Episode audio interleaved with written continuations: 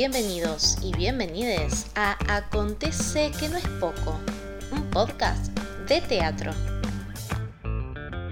Mi nombre es Deb y hoy conversaremos con Kiara Rodó. Ella es licenciada en artes escénicas, cantante, bailarina y actriz.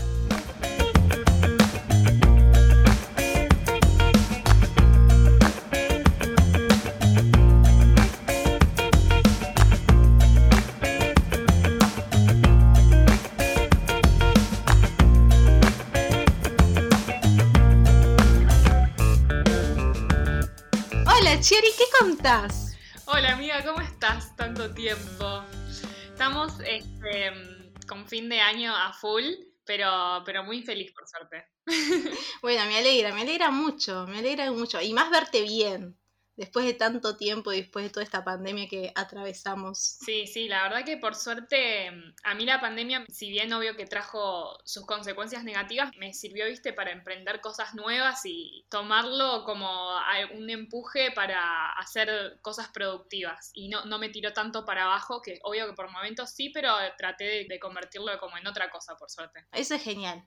Ser positivo y también buscar, ¿no? Como, bueno, ¿qué provecho le puedo sacar a esta situación que, que nos atraviesa? Sí, obvio. Bueno, vos además de, de ser actriz también sos bailarina, sos cantante también, tenés una voz hermosa. Gracias. ¿Cómo fue que, que iniciaste en todo esto?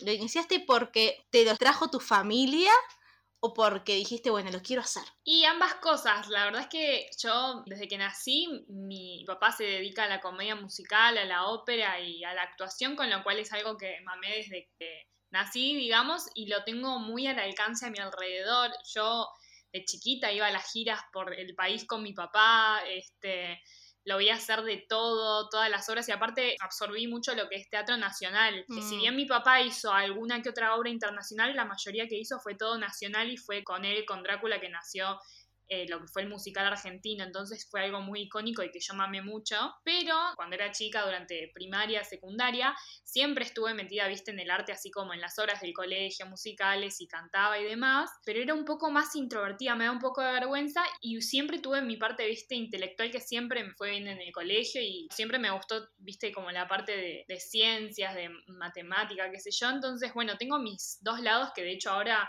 después de la pandemia, con esto que te decía que lo pude aprovechar, estoy trabajando ambas cosas al mismo tiempo porque estoy estudiando medicina a la vez que trabajo del arte. Entonces es como una convivencia entre ambas cosas constante que está buenísimo igual, yo lo redisfruto.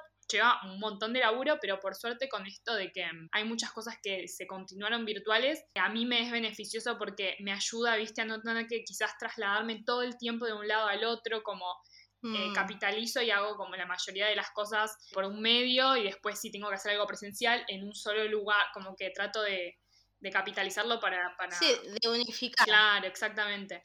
Así que sí, lo, lo mamé desde chiquita, pero después de la secundaria tuve esto de, ¿qué hago? ¿Estudio una carrera artística o estudio una carrera un poco más convencional? A mí me pasó que siempre me gustó mucho la comedia musical, o sea, las tres artes integradas de la danza, canto y actuación, y no había carrera de título universitario de eso, o sea, solo estaba el, el Mm. IUNA en ese momento, que era o solo de danza o solo de actuación, y yo quería un combo, viste, de las tres cosas. Está el conservatorio, viste, el manual de falla, pero bueno, cuestión que en ese momento fue donde descubrí que apareció la UADE. Era la primera carrera universitaria en Argentina que brindaba esto de las artes escénicas integrales, que era el combo de Mm. actuación, danza y canto, más un montón de materias teóricas con también talleres de distintos tipos de para complementar, viste, con ya sea acrobacia, artes marciales, un montonazo de cosas, clown, Súper completa. recontra completo y a mí eso me, me compró, me convenció y dije, bueno, ya está, voy por el arte y de última lo otro, dije, en algún momento de mi vida sé que lo voy a hacer, no sé cuándo, a los 40, 50, pero lo dejo para más tarde porque total, la vida no me lo impide. En el arte sí me pasaba que sentía esa presión de empezar un poco más de joven porque para construir la carrera se requiere mucho tiempo, ¿viste? Mm. Muchos años. Es cierto eso que decís de que incluso siempre está como ese mito, ¿no? De, uy, no, si no arrancaste a bailar a los 5 años, si no arrancaste a tal edad, es imposible que, que lo puedas hacer. Que yo creo que, por un lado, es un poco mito. Pasa distinto, viste, con cada área. Eh, no es lo mismo en actuación que en Mm. danza que en canto. Yo creo que en actuación y canto no hay tanta restricción en tanto a cuando empieces de edad para lo que es el oficio de entrar a, a laburar de eso. Pero en la danza hay algo que el mercado te pide ciertas cosas, ¿viste? Te pide cierto Sí. nivel que es muy difícil pedirle al cuerpo algo que eh, ha perdido. Igual depende de cada cuerpo, todos somos, ¿viste? Muy particulares, pero si vos sos duro como una piedra y te pones a empezar a los 40 años y ya ahí el cuerpo perdió muchísima plasticidad, ¿entendés? Entonces es algo que complica, digamos, igual, eh, obvio que te digo, depende de, de, cada cuerpo, de cada persona y depende también de cuánto lo trabajes, de cuánto le dediques y a qué edad empezaste, porque no es lo mismo empezar a los 20, que quizás hay gente que dice, ay, no, a los 20 ya es re tarde, tendría que haber empezado cuando así. No, a los 20 no es tarde para nada, pero si ya estás medio a, a mediana edad y es más difícil. Pero bueno, nada, sí, sí hay algo que yo sentía presión, viste, de que no solo por el tema esto de de físico, sino cuesta muchos años de carrera construirla. Mm. No sé, mismo que nosotras hemos estado entrenando en Julio Chávez, empezó su carrera re joven y, sí. y, recién cuando estás Sí. más grande empezás a tener como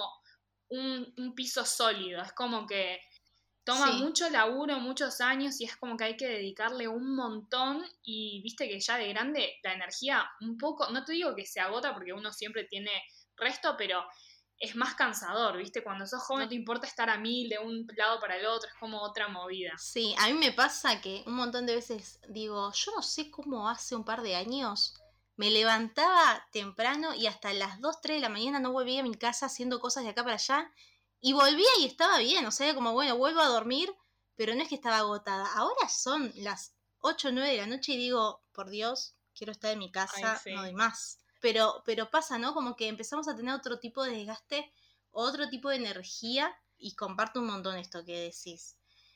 Vos igualmente habías arrancado a hacer danza desde muy chica, ¿o no? No, no, o sea, yo solo hice las... ¿No? eso es lo que me pasaba, que yo iba a un colegio muy exigente, doble turno, que nada, bachillerato, viste, bilingüe, como mucha cosa, y me pasaba Sí. que yo siempre estaba en las obras del colegio, pero que no era danza, hacíamos las coreografías, viste, de, la, de que era el manito, manito, pasito, Sí. contrapaso, eh, como que no tenía técnica de danza. Empecé, digamos, a mis 18, cuando, o sea, 17 cuando salí del colegio, y ahí arranqué con toda, con danza, elongación, bueno, canto sí empecé más de, o sea, empecé tipo a los 15 años, pero ya venía, viste, con mucho del oído. Sí, sí, sí, tenés un oído muy entrenado. Sí, pero la verdad es que danza empecé relativamente de grande, porque a los 18 años ya se considera, viste, bastante grande para arrancar. Sí, un- una adulta joven. Claro, una Sería. adulta joven. Mirá vos, o sea, me, me estoy desayunando esa noticia. Yo te veo siempre con las patas para arriba. Yo digo, no, esta chica hizo danza clásica desde muy pequeña. No, no. Eh, sí hay algo de que mi cuerpo, gracias al cielo, me- le agradezco que yo le metí mucho laburo, la realidad es que le metí todos los días, Se nota. pero sí hay algo que mi cuerpo respondió. Yo Mm. le metí mucho, pero mi cuerpo rápidamente absorbió todo lo que yo le daba. Hay gente que quizás hubiese hecho el mismo entrenamiento que yo y quizás hubiese llegado un poquito menos, depende, viste, de, de lo laxo que es cada uno. Igual yo de chiquita, yo no sé si Mm. afectará, calculo que en un pequeño grado sí, pero yo a los 5 y 6 años, durante un año y medio, dos años, fui al CENAR, eh, viste, el, el centro de entrenamiento Sí. de alto rendimiento y fui dos años a hacer gimnasia artística, o sea, gimnasia deportiva. Me bajé, me fui por dos motivos. Primero, me cambié de colegio a este colegio que te digo que era muchísimo más exigente del que yo iba antes, que era un colegio más tranqui. Y me pasó que en, en el CENAR, como claro, es de alto rendimiento, en un momento me querían dar hormonas, viste, pastillas para que no crezcas de altura no. y no te crezcan las mamas, porque viste que esos cuerpos son bastante específicos que tienen que ser aerodinámicos. Y yo terminé siendo una jirafa, mi mamá cuando le dijeron lo de las pastillas, se fue, dijo, la hago todo, la saco de acá. Y lo dejé. Calculo que quizás ese pequeño entrenamiento que tuve de chiquita, quizás algo influyó, pero no, nunca lo sabremos. Pero es una posibilidad. sí, obvio, obvio. Y el tema de la actuación, más allá de las obras que habías arrancado en el colegio, ¿también arrancó cuando arrancaste la facultad? ¿Tus ganas de decir, che, quiero actuar? Sí, o sea, a mí me pasó en el colegio igual hice a veces horitas de teatro de texto, solamente de texto, Pero sí me Mm. pasó que cuando salí de la facultad yo soy muy metódica, soy muy taurina, ¿viste? Muy de, de la, la disciplina. Entonces sí quise formarme de manera muy específica en cada área. Entonces de cada área, aparte de hacer la facultad, iba a clases aparte eh, específicas de cada área. Ahí eh, empecé a full con teatro, teatro, teatro de texto y investigación y, autogestión y demás. Pero sí, eh, la verdad es que así como de manera seria empecé, empecé todo después de que terminé el colegio que me consumía la vida en su momento. Sí, arranqué ahí con la facultad y clases aparte. Primero arranqué con, con Luis Agustoni, viste que fue uno, con Julio Chávez fueron discípulos de, de Aleso. Sí. En la facu tuve un montón de profes excelentes. Tuvimos a Rubén Viani, Joaquín Bonet, Alejandro Casavalle, Romina Oslem. Después también tuve, lo había dejado de lado, que yo el último año de colegio arranqué con la escuela de comedia musical de mi papá, que ahí eran tres años de, de escuela y después años extras de talleres de montaje profesional.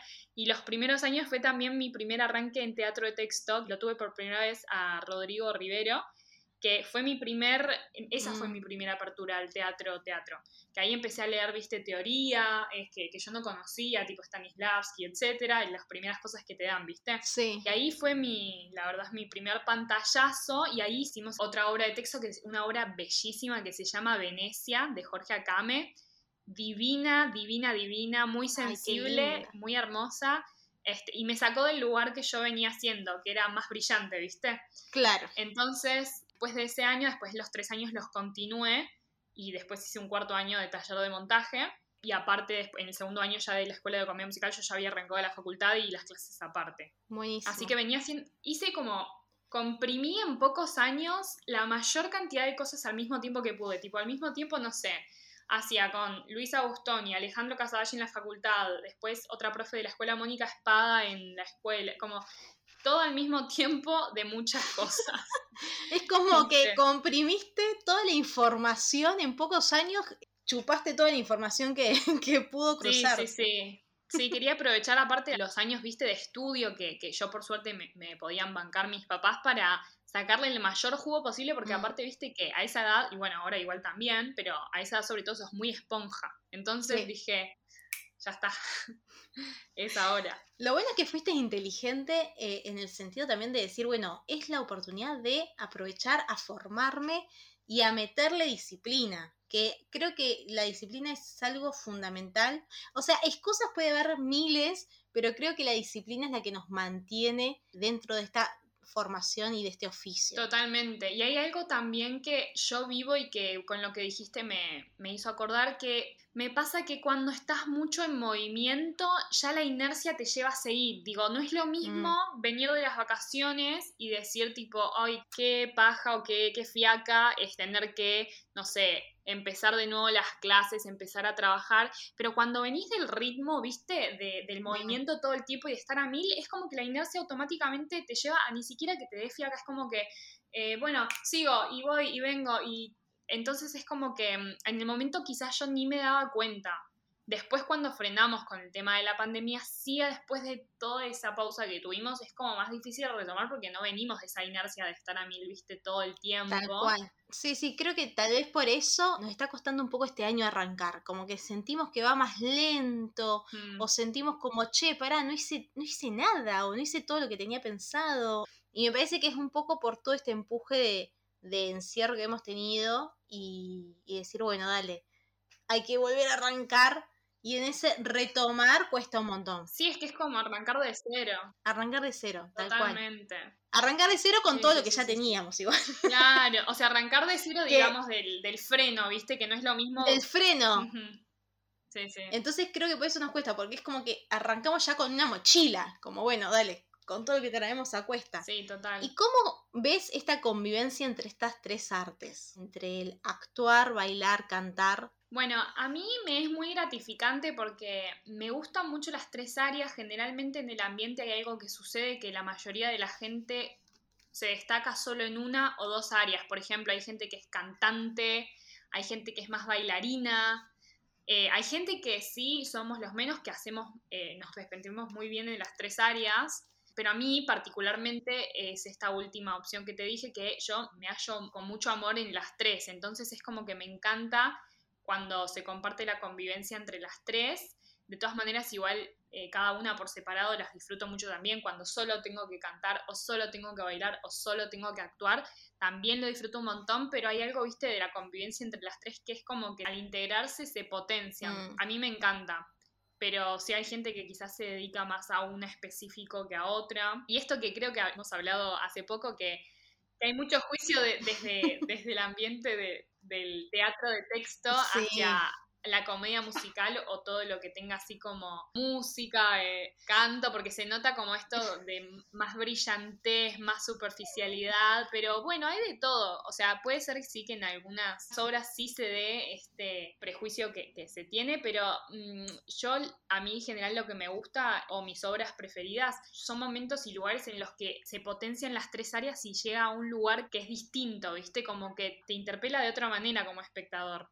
Eh, viendo de afuera, ¿no? Y, al hacerlo un placer total, pero Mm. quizás al hacerlo, viste que uno siempre siente placer por más que, que sea superficial o no, digo, pero... Tal cual. Sí, pero, pero está bueno esto de, también, yo me pongo mucho en lugar de espectadora, me, encanta ver, y si hay algo de, de, cuando hay un contenido, un material que está bien, bien logrado, es como que llega de otra manera, se potencia en las tres áreas más que cuando Mm. están solas.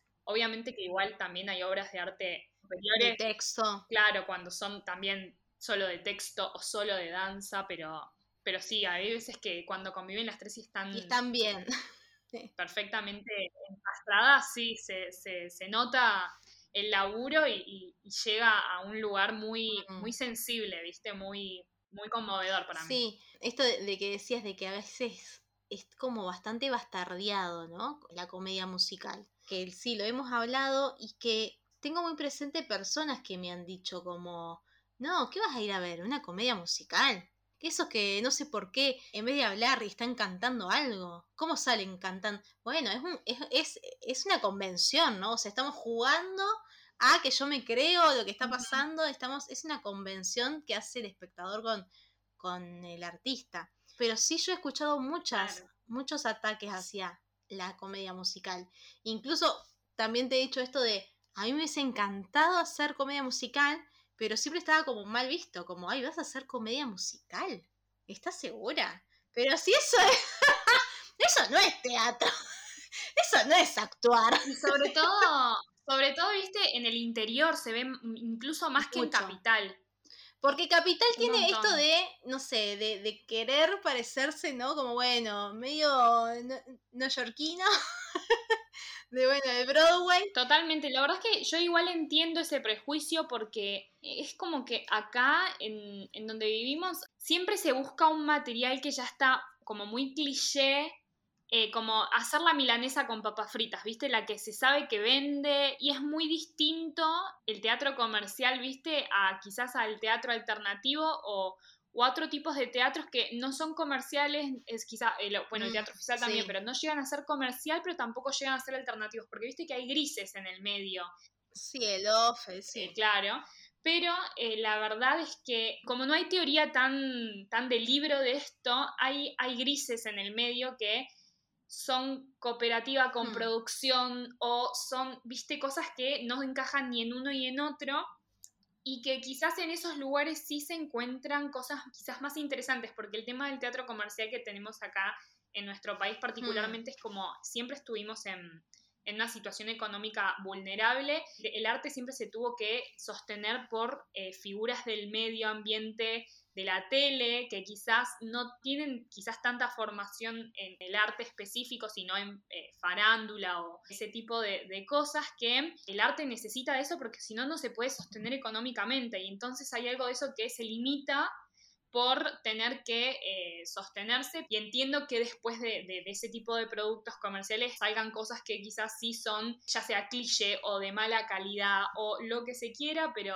se entiende, o sea, yo lo entiendo, pero hay algo que cuando vas Sí. a- a- al arte que realmente a mí por lo, por lo menos me, me interpela, me, Sí. me es eh, muy conmovedor a mí, pero, pero hay de todo. Sí, yo he ido a ver comedia musical y me he ido llorando con muchas puestas, ¿no? Que son conmovedoras porque realmente eh, te ves atravesado por lo que está sucediendo. Obviamente que están las que no, las que vos decís, Sí, sí. ¿qué están haciendo? Mm, total. Hay muchísimo teatro de texto que vos decís, no saben lo que están hablando, no están poniendo intención, no, no señor, no sabe cuál es el conflicto siquiera. Obvio. Eh, bájese, por favor. Pero sí, hay de todo. Es como, como el dicho, ¿no? Eh, hay toda clase de uva en el viñedo. claro.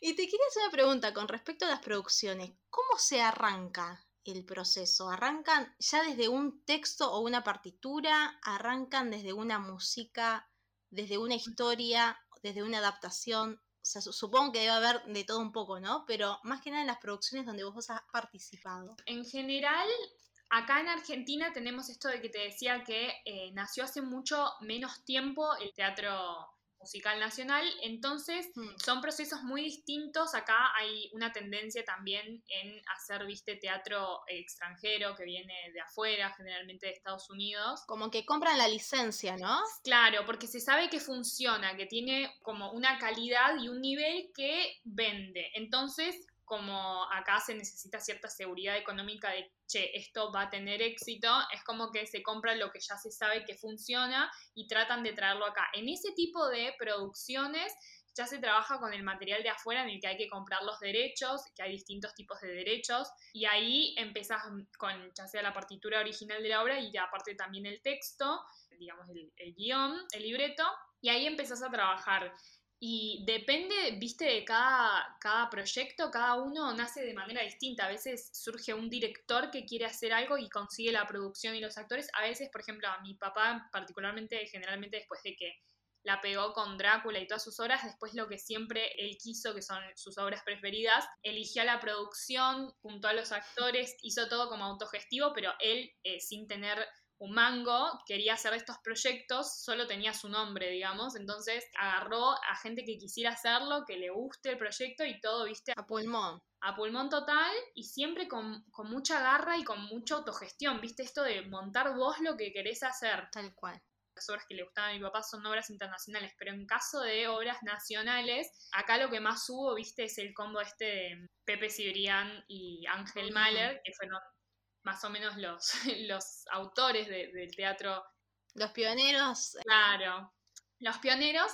Y ellos, nada, se juntaban ellos dos y en, quizás Pepe le llevaba una idea a Ángel y le decía, quiero, Pepe aparte es muy volado y nada, quizás le, mandaba cosas y Ángel las bajaba un poco más a tierra y después conseguían todo el elenco o quizás pensaban antes las personas, quiero hacer una obra con ta ta ta ta ta, mm. Claro, después de eso que empezó a surgir, empezaron a surgir otros tipos de proyectos que a mí me encantan, no sé, hay obras que...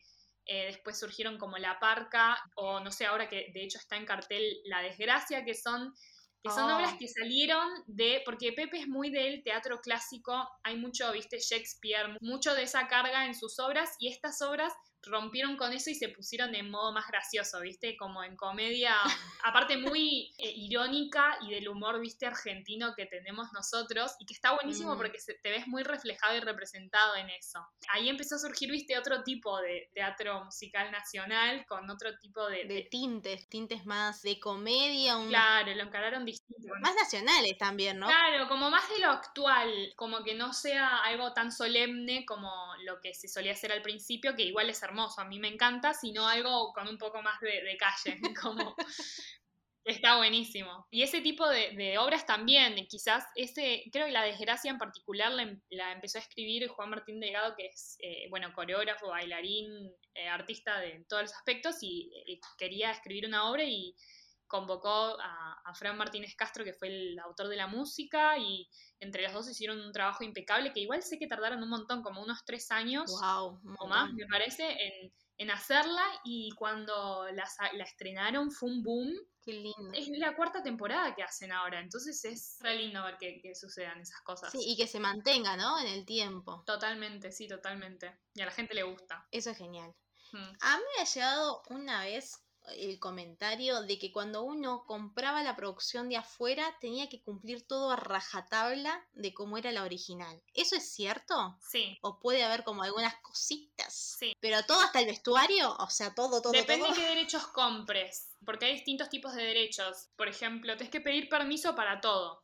Para lo que sea que quieras hacer necesitas permiso. Entonces, no sé, si yo quiero hacer la obra pero con un vestuario distinto, tengo que, que pedir el permiso y me lo tienen que aprobar. Le tengo que mostrar qué quiero hacer y lo tienen que aprobar.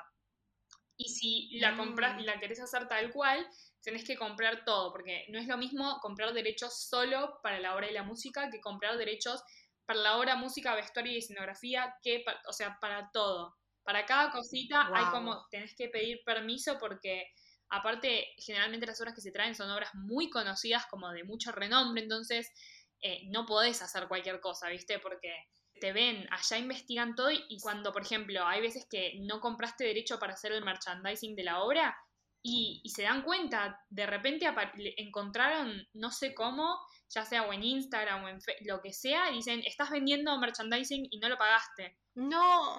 un control tremendo. No. sí, sí, sí. Es un montón. No sabía que era tanto al extremo, wow. Eh, pensé que era más que nada el tema de, no sé, la música, los personajes, todo, los todo. vestuarios, pero es todo, todo.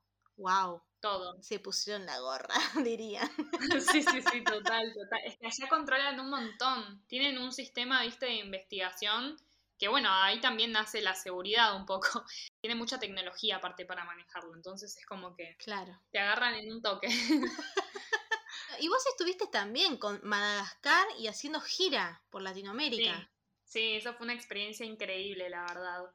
La re disfruté. ¿Cómo fue que quedaste? ¿Cómo fue ese proceso? Y fue re lindo porque nada, yo fui a audicionar sin expectativa de nada, obvio que siempre con muchas ganas, a mí me agarró justo cuando terminé la facultad, me sentía libre porque yo ya la quería terminar y empezar a laburar. Entonces fui con muchas ganas y empecé a audicionar para todo, ¿viste? Como con mucho hambre. Quedando y en la última te llaman y te quedaste y nada, una alegría total que para mí, siendo eh, dos meses que recién había terminado la facultad, para mí fue una alegría, una felicidad inmensa y encima con gente que yo admiro mucho del elenco, con mucho, mucho bagaje, mucha, mucho talento. Mm, mucho oficio. Mucho oficio y aparte linda gente, viste, de, trato. Mm. Eh, gente que más allá de lo que tengan, siempre humildad, viste, ante todo, como, y eso es hermoso, a mí me, me conmueve. Eso es hermoso. no, sí, entonces para mí era, era un sueño total y nada, cuando arrancamos, eh, el proyecto era para estar en, digamos, una temporada ponele que. No, nunca se sabe cuánto va a durar la temporada porque depende siempre de cómo le va la obra. Claro. Pero ponele que el plan era de dos meses en el Teatro Lola Membríes, que para mí el teatro me volvía loca. No, no, no, qué hermoso teatro. Una belleza total. Y después, a medida que estábamos, empezamos a ensayar, como nadie le ponía tanta expectativa a la cosa, pero nada, de repente fue como, che, vamos a hacer funciones en el Luna Park. ¿Qué? un montón. O sea, ya ahí me voy a ¿Qué en Luna Park? me imagino la emoción. No, me conmovía mucho porque aparte mi papá debutó ahí con Drácula en el 91. No. Es como, a mí me movía un montón, ¿viste? Era como pisar ese lugar, no sé, después de eso, nada, estadio obras, como una tras otra y de repente, che, vamos a irnos de gira. ¿Qué? Y después de la gira fue como que empezó siendo nacional, gira latinoamericana. ¿Qué? Como, cada cosa era, viste, como un escalón más. Y la verdad es que mm, lo que pasó sí es que la gira igual latinoamericana pretendía ser mucho más de lo que en verdad fue, porque pretendía una cantidad de, países que terminaron reduciéndose porque había mucha dificultad con varios temas de la productora y nos terminamos yendo, que la pasamos igual hermoso, tipo un mes aproximadamente, a Colombia, a Bogotá, a Cali y a Medellín y lo que nos pasó fue que teníamos para hacer otros lugares como Ecuador, Perú, eh, Guatemala, cosas así, y eh, habían quedado para hacerlas como en marzo del 2020. Y de repente No, pero no por la pandemia, se empezó a diluir también porque hubo muchos problemas cuando nos fuimos allá a Colombia, que hubo muchas funciones que no pudimos hacer porque había problemas legales y mucho problema de productora, que suele pasar un montón. Cuando vinimos acá, yo calculo se empezó a diluir un poco el proyecto y después de, encima de febrero o marzo empezó la pandemia, besitos gigantes.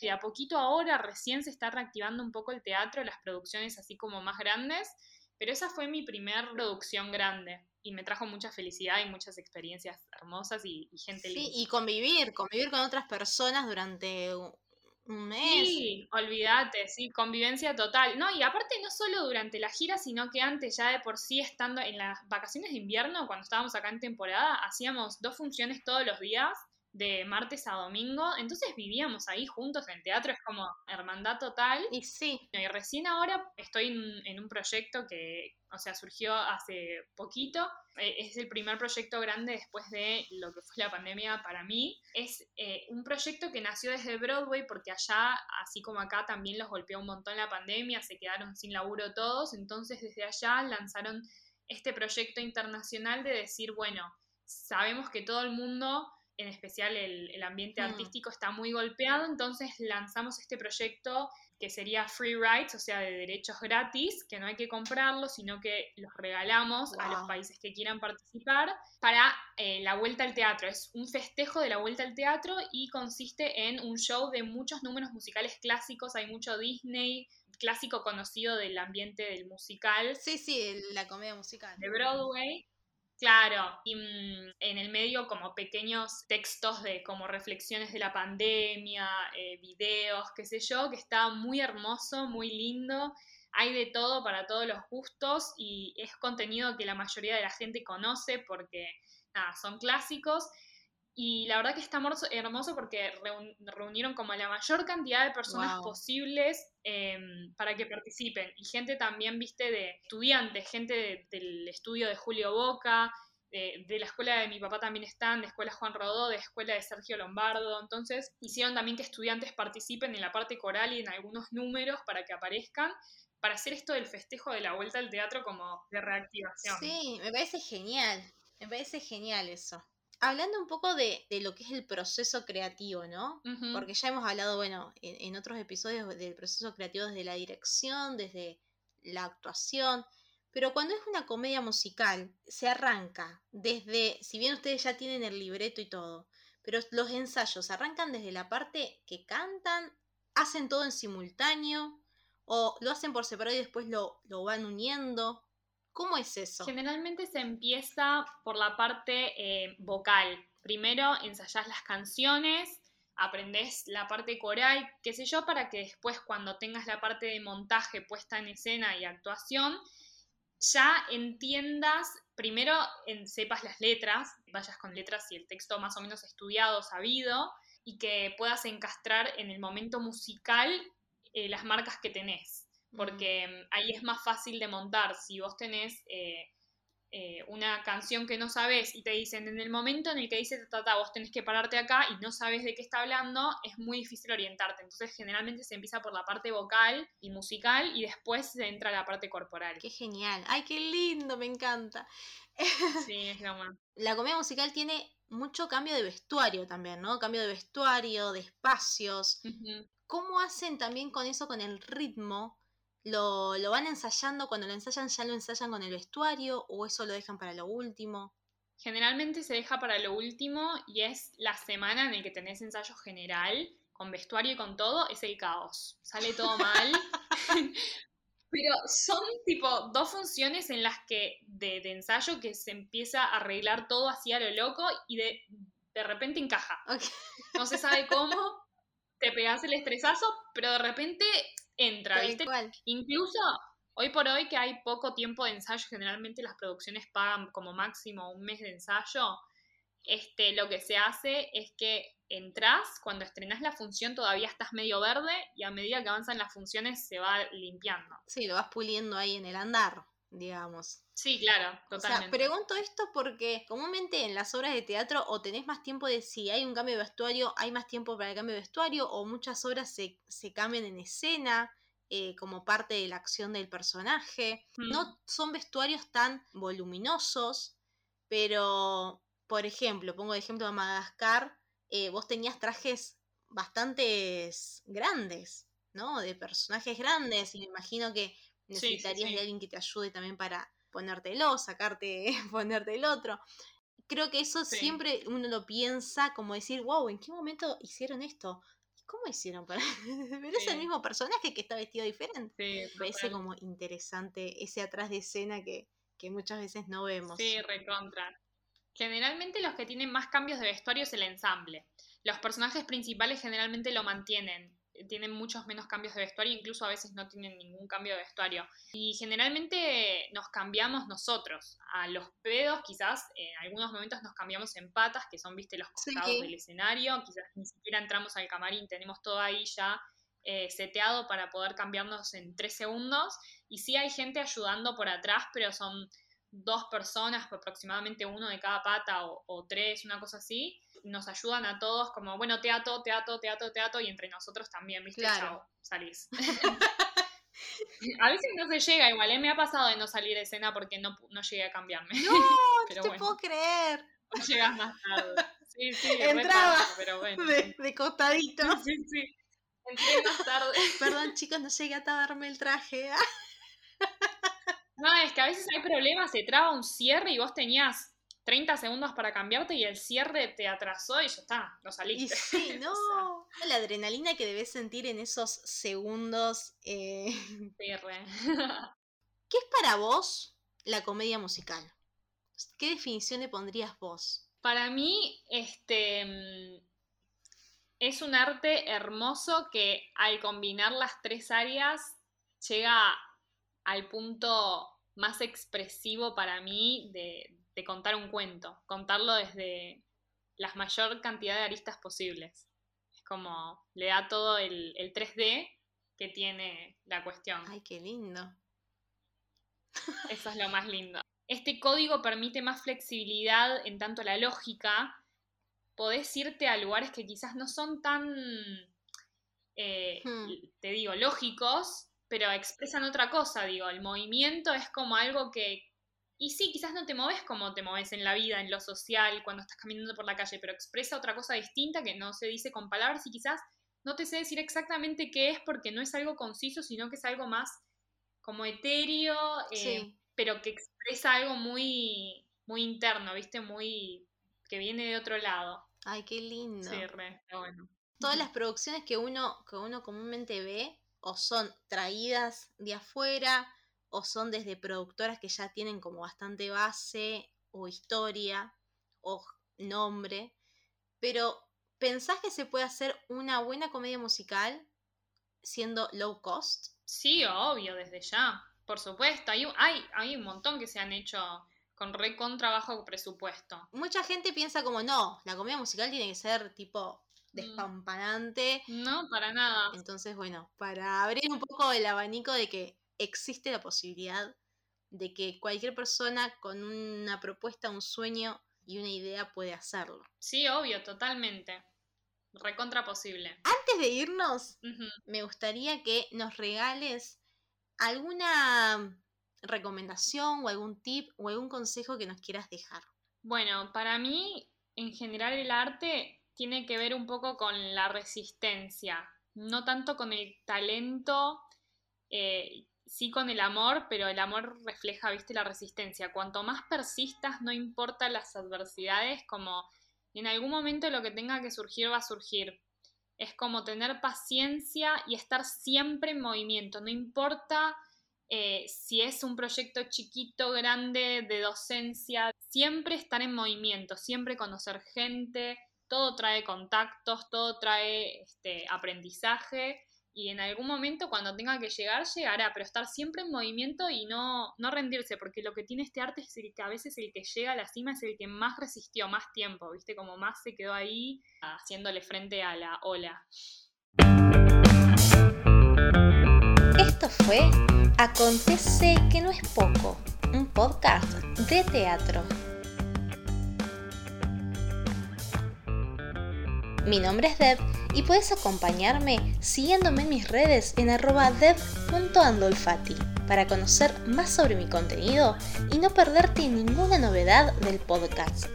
Y no te olvides de suscribirte a mi canal de YouTube. Si quieres saber más sobre Kiara, podés seguirla en sus redes en arroba Kiara Rodó. Gracias por acompañarnos y hasta el próximo episodio.